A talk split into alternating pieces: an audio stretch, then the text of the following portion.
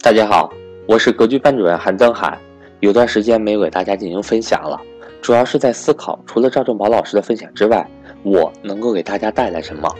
对于投资的理念，就像赵正宝老师所倡导的那样，我也一直遵循着价值投资，而我平时的资金也都主要集中在股票上面。那么对于我来说，应该把投资的重点放到哪些类型的股票上面呢？其实投资股票归根结底还是投资公司，只有公司的盈利不断的增长，才会带动股价的提升。公司有靠技术发展，有靠资源发展，还有的是靠文化发展的。所以投资股票也可以分为技术型、资源型以及文化型。那是否每个类型的股票都值得我们投资呢？当然不是，需要我们优中选优。接下来抛砖引玉。请大家来听听我关于这些方面的一些看法和见解。一、投资技术类型的股票，技术类型股票所代表的企业呢，主要是生产制造和研发。过去制造业呢是非常赚钱的一个行业，因为在中国过去那种物资匮乏的特殊环境中呢，即便是低端制造业也非常有市场。但这个环境已经被极大的改变了，低端制造业已经开始向高端制造业集中，以往生产一台空调呢是很简单的事情，我们也将空调厂称之为螺丝刀工具，意思就是说呢，你只要有一个螺丝刀，然后把各种配件买齐，就能够组装出空调。可想而知，这个行业的门槛是有多低。但随着经济的发展呢，人们对产品的要求越来越高，企业也开始加大对产品的研发投入。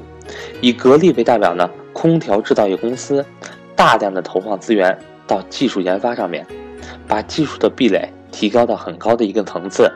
其他同行想要继续生存，也就被逼着将大量的资源投放到研发上，要么跟进，要么你就被淘汰。很多没有跟上的节奏的企业呢，它也会死得很惨。这样的行业非常有利于消费者，因为消费者能够享受到价格越来越便宜的产品，而且质量。越来越好，但是对于投资者来说，我们就应该考虑一下了。为什么这么说呢？因为你投资这个类型的企业，是我们的利润，实际上这些利润是应该分给消费者的，但是却被上市公司留了起来，并没有产生复利投资，而是大量的用于生产内部的消耗，或者是技术比拼，或者是价格竞争，这些都是在花费我们的利润。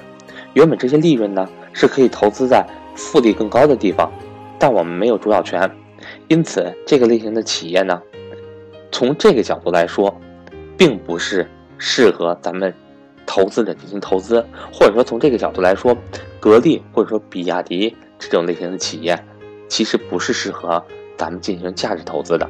当然，现在格力它把技术弄得特别特别高，实际上对于消费者来说也是一件好事儿，或者说对于投资者来说。也更是一件好事。这样的话，其他类型的空前厂商，实际上它是没有这个能力进行比拼的。二，资源类型的股票，资源类型股票所代表的企业，比起技术型的企业，大大的减少了对利润的无效消耗，是一个具备长期增长行业的行长期增长基因的这么一个行业。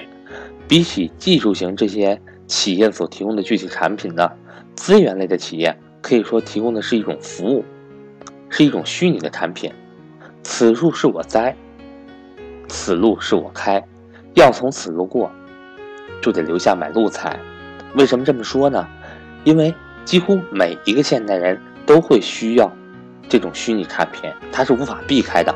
所以说，行业前景会非常的广阔。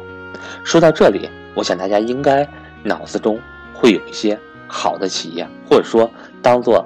将这些企业当做你的核心资产配置，就比如说保险行业的中国平安，保险的产品呢，其实就像是一种虚拟的产品服务，你为你的未来风险付钱，保险公司提供一直承诺保障，保险公司不仅在保单上赚钱，还把你的钱进行各种投资，用巴菲特的话来说，这是一个躺着都能赚钱的行业，所以说。保险可能不是特别建议大家来买，但是保险公司的股票，大家可以适当的关注一下。第三种类型的股票指的就是文化型的股票，文化型股票所代表的公司呢，靠文化、靠感情就能够赚钱。在咱们国内呀，比较有代表性的一家企业呢，就是贵州茅台。说到这儿呢，我相信很多听众都会问我：那茅台现在已经五百多了，以后还会涨吗？买完之后会不会被套？会不会跌呀？我会不会发生亏损呢？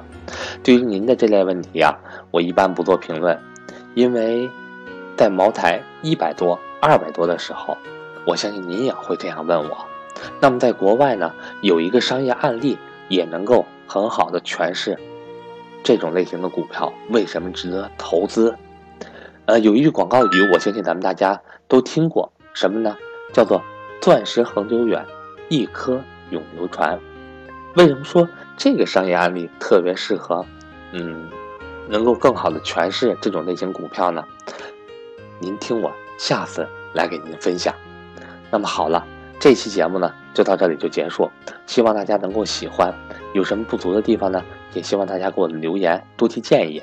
我希望除了赵正宝老师之外，我能够给您带来更多更好的分享。当然。我的知识都是跟赵正宝老师学的。如果您想跟我一样，或者说您想比我更好，或者说您本来就比我强，想学习更多关于理财方面、关于商业模式方面的更多分享的，或者说更多干货的话，欢迎您加我的微信：幺三八幺零三二六四四二。让我们来跟赵正宝老师一同系统学习理财知识。